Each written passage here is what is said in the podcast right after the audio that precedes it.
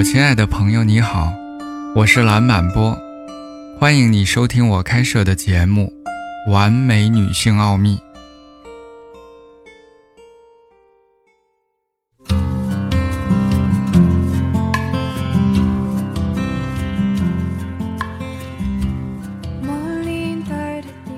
当女人和男人约会时，通常会慢慢的控制好自己的好奇心，看一看自己是在和怎样的男人打交道。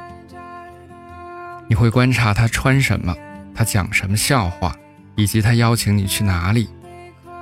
你像是在研究实验室里的老鼠一样看着他。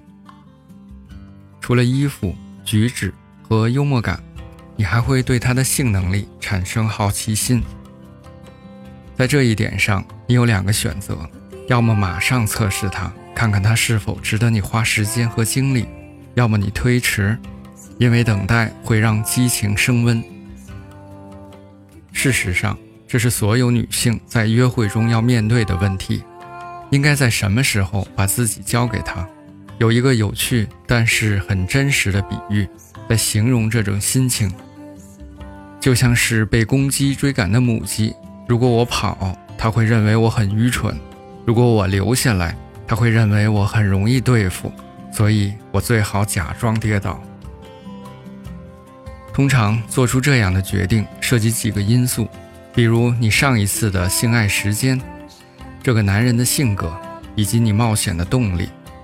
你从一开始就要意识到，做出一个决定将会影响你们的关系。现在我们来看一下几种可能。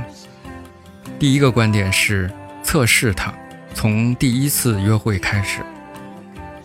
赞同的女性认为，和一个完全陌生的人发生性关系，可能是一个非常刺激的经历。当你和一个不知道他名字的男人发生性关系时，你会放松，而且这不太会是一个长期的关系，或者认为情爱是生活中很重要的一部分。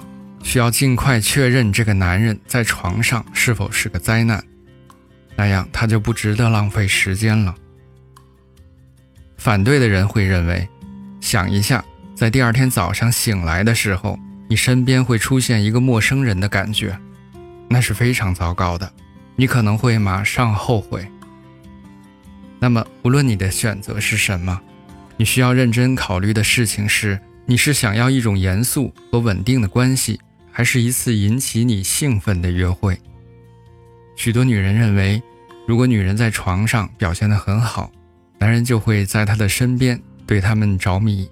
然而，这种情况很少发生。另外，和一个认识你朋友圈的男人这样做的时候，你的声誉也会受到损失。第二个观点是在第三次约会以后发生性关系。赞成的女性认为，大多数女性都会选择这个观点。她们认为，第三次约会时会知道这个男人想些什么。如果这个男人值得努力，就会和他发生性关系，因为两个人都希望建立一个关系。